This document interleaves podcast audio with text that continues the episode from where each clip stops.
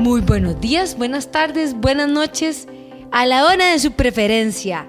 Gracias, este podcast es patrocinado por Innoval Medicina con Valor y ya saben, sí, definitivamente no es solo con Carlita, sino hoy con nuestra invitada especial, la doctora Gabriela Sánchez, conocida como la doctora Gaby, por supuesto.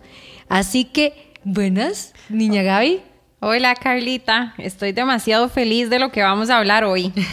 Este tema yo creo que no fue tanto que lo pedí yo, sino que Gaby me dijo, Carlita, tenemos que hacer eh, un podcast de este porque me estaba contando lo que estaban haciendo en Innoval Medicina con Valor y yo dije, wow, qué chiva eso, eso se puede hacer. Este, y me dice, claro, Carlita, y yo, mm, pausa, no me diga más vamos a hacer un podcast. y es el tema de hoy, así que anótenlo bien, es la valoración médica de preempleo. Vean qué interesantísimo para nosotros los empresarios que yo ni sabía que eso se podía hacer, ni sabía cómo se comía, ni nada de esto, de las valoraciones médicas preempleo. Así que contanos, Gaby, porque vos sos la experta. Una valoración médica de preempleo es un estudio médico que se le hace a una persona oferente a un puesto con el único fin de poder evidenciar si el puesto al que está aplicando puede en algún momento representar algún riesgo para su salud o exacerbar alguna enfermedad que ya trae o alguna limitación, porque lo menos que se busca es que el trabajo represente un riesgo o empeore la salud de una persona, como ya hemos venido hablando en los podcasts. Pero em, tal vez voy a sonar así como, ¿verdad? La mosca hablando sanidad o fuera de tono, no sé cómo decirles. Este, como decíamos nosotros chiquillos hablando de elefantes rosados, pero me voy a poner el sombrero de empresaria.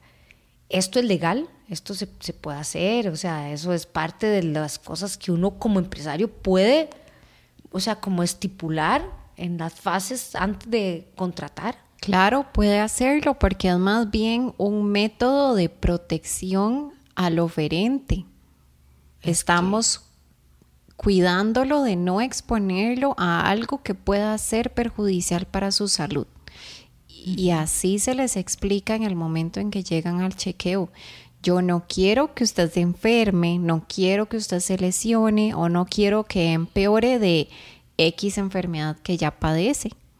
Claro, es que yo lo veo, bueno, por ejemplo, hay empresas o puestos de trabajo, yo les voy a contar, yo primero estudié turismo y una de las ofertas de trabajo que habían en esa época, hace muchos años, este, la moda era... Eh, ser lo que llamaban aeromosa. O ahora, este, las, o antes sobrecargos, ¿verdad? Y me decían, Carlita, aplique, porque en aquellos tiempos, imagínense, ya no existe, existía Laxa, las ah. líneas aéreas costarricenses. y me decían, Carlita, pero vaya, ¿y por qué no prueba en, ¿verdad? En Laxa. Y yo decía, bueno, lo primero que me preguntaron, bueno, no, que me hicieron fue medirme o sea, la estatura, porque resulta ser que eh, tenía que cumplir con cierta altura, porque si no uno no puede poner las maletas en la parte de arriba de los, de los, de los este, aviones, ¿verdad? Donde guarda uno el carrión y esas cosas. Bueno, no pasé. con eso les digo todo. O sea, entonces podemos decir que me hubieran ahorrado si me hubieran hecho una valoración. Por supuesto, eso es una exposición innecesaria a un riesgo. Si usted no llega, entonces dentro de dos meses, ¿cómo van a estar sus hombros? ¿Cómo va a estar su zona lumbar? ¿Cómo van a estar sus codos? En una de las empresas en donde nosotros brindamos el servicio, hay unas máquinas que están diseñadas en Europa. Entonces están diseñadas Ojalá que sea un país nórdico para que entonces calcemos menos. Ojalá de Finlandia, una cosa así, porque uno dice, hey, todos ahí son grandes. Sí, exacto. Y hay una de las máquinas en donde hay que bajar una palanca. Ajá. Hay que asegurarse de que las personas tengan cierta estatura para que lleguen a esa palanca. Wow. Y eso no represente un riesgo. ¿Y qué pasa? Desde todo, desde la manera en la que se siente la persona, ok, le dieron el trabajo, llegó a su puesto de trabajo que tanto anhelaba y no llega a la palanca. Ay, qué tortón. O bueno, eh, no importa, yo me pongo de puntillas. Exacto, yo me pongo de puntillas. Yo agacho más, eh, extiendo más el brazo. Pero ¿qué pasa con estos pies, tobillos, rodillas, hombros, codos dentro de tres meses? Cuando yo estuve todos los días poniéndome de puntillas para llegar a la palanca. O sea, va a salir carísimo. Pudo haber, pudo prevenirse, sí, con una valoración médica de preempleo? ¿O qué pasa si yo tenía escoliosis pero no lo sabía y estoy aplicando para un puesto de trabajo que me demanda levantar cajas de 25 kilos y del suelo y entonces tengo que agacharme? Claro. Pero yo no sabía que tenía escoliosis o no sabía que este tipo de trabajo influye sobre qué tanto me duele mi escoliosis pero entonces, o sea, ahí podemos decir, bueno, que definitivamente vos tenés que tener conocimiento del puesto, ¿verdad? Al que vas a evaluar las condiciones, pero puede ser, entonces, de, tiene que ser, pueden ser pruebas físicas, eh, no sé, de visión, claro. audición. Lo primero, ¿Cómo lo dividen o cómo lo hacen? Lo primero que se hace es definir el perfil de trabajo. ¿Qué tiene que hacer esta persona? durante cuánto tiempo lo tiene que hacer, cuánto tiene que repetirlo, cosas tan detalladas como cuántas veces tiene que mover su muñeca en un minuto. Todo eso se define desde el inicio. Ahora bien, ¿qué perfil físico necesito para que una persona pueda desempeñar bien estas funciones? ¿Qué persona se va a sentir física y mentalmente bien realizando estas funciones? Claro. ¿Ok? Definimos las características. Muy bien. Ahora, qué exámenes, qué pruebas tengo que hacer para corroborar que sea una persona que se adapte a este perfil.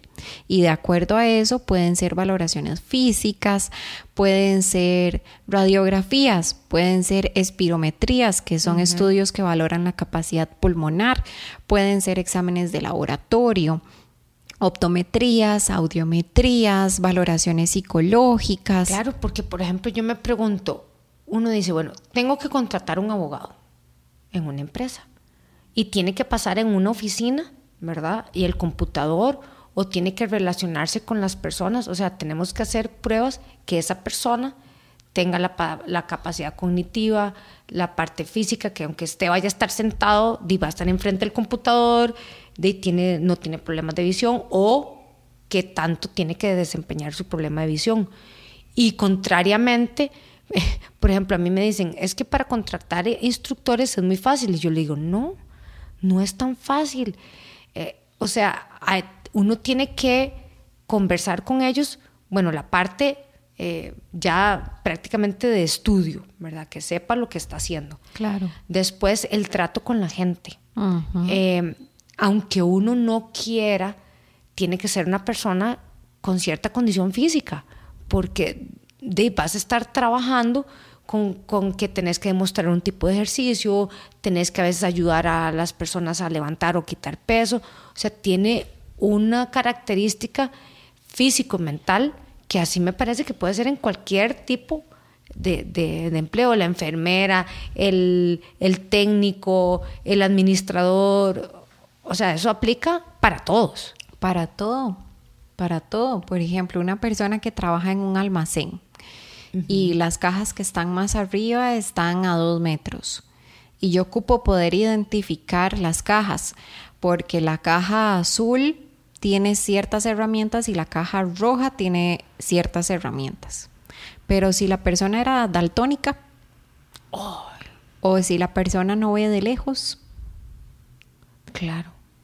Eh, o por ejemplo, es una persona que se tiene que ir a capacitar en el extranjero pero la persona no tenía capacidad de adaptación al cambio o tiene sí, tiene que estar capacitándose afuera. Todo eso puede ser prevenible. al final de cuentas con el único objetivo de velar por la salud de las personas.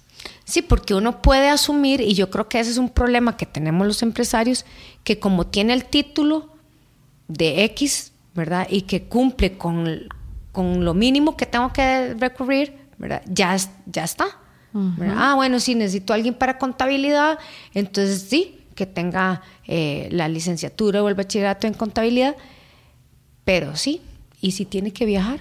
Y es una persona que padece, no sé, de no sé, de que no puede salir de la casa o que le da fobia a los aviones. O... Y ustedes en Innoval, ¿cómo, ¿cómo, tal vez voy a sonar muy naive, muy, muy, ¿verdad? Pero ¿cómo recomiendan a la empresa? Porque pueden decir, bueno, Carlita necesita contratar instructores, ok, o necesita contratar a un administrador. Y yo le digo, bueno, este, Gaby, necesito contratar eso. Y, o sea, y yo le digo, la persona, el instructor, tiene que moverse, tiene que...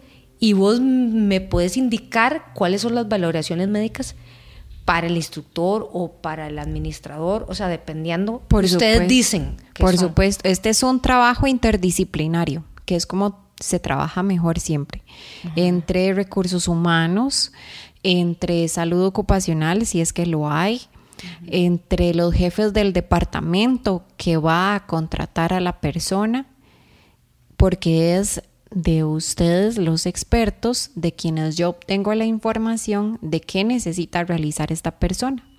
Y como decíamos en el podcast anterior, entonces yo voy al puesto de trabajo, ok, enséñeme, midamos, eh, calculemos tiempos, calculemos procedimientos, ok, muy bien, entonces la persona necesita A, B, C. No, y me parece súper importante también la parte de valoración cognitiva, como decís vos, la, parte visual, la parte emocional, porque a mí me pasó con un amigo que él necesitaba reclutar eh, una persona, un profesional en el área de administración, pero con ciertas características. Bueno, primero tenía que hablar inglés, tenía que tener mínimo un bachillerato, de eso es como las cosas de papel.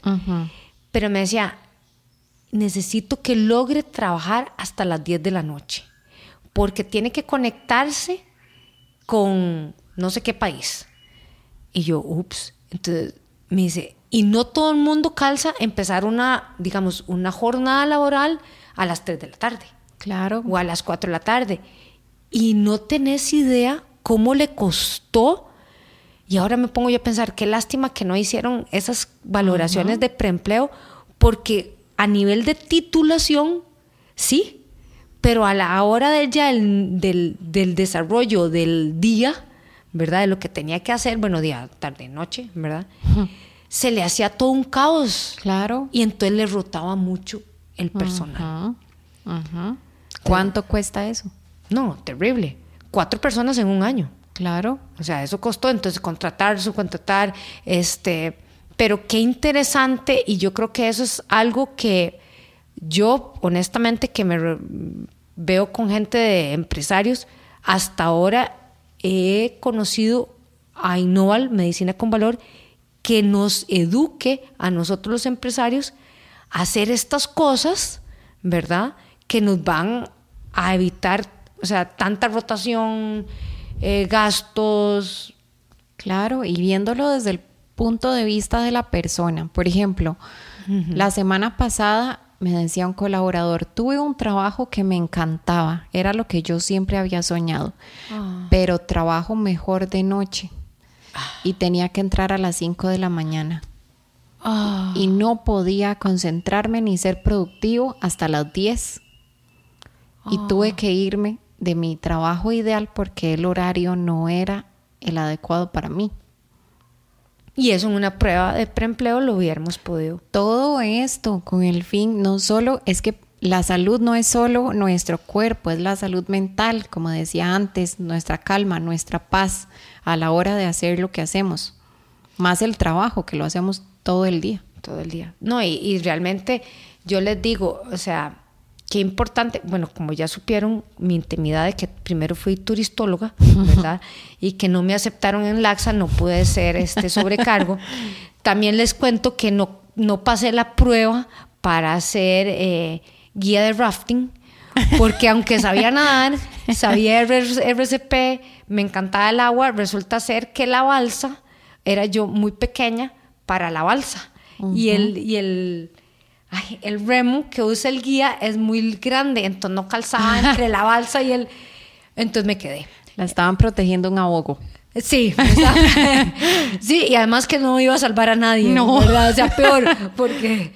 Pero, claro, a mí lo que me dijeron fue, eh, bueno, primero la empresa me quería contratar porque me veía con mucho potencial, pero al final no me supieron eh, ubicar en un departamento porque solo dijeron, ay no, mide poco, pesa poco, eh, el remo es muy largo, de no, Carlita, no nos vas a servir. Balsas infantiles. Sí, yo les para dije, niños. No, era mejor para el kayak, pero no quisieron hacerme caso, pero bueno, no importa.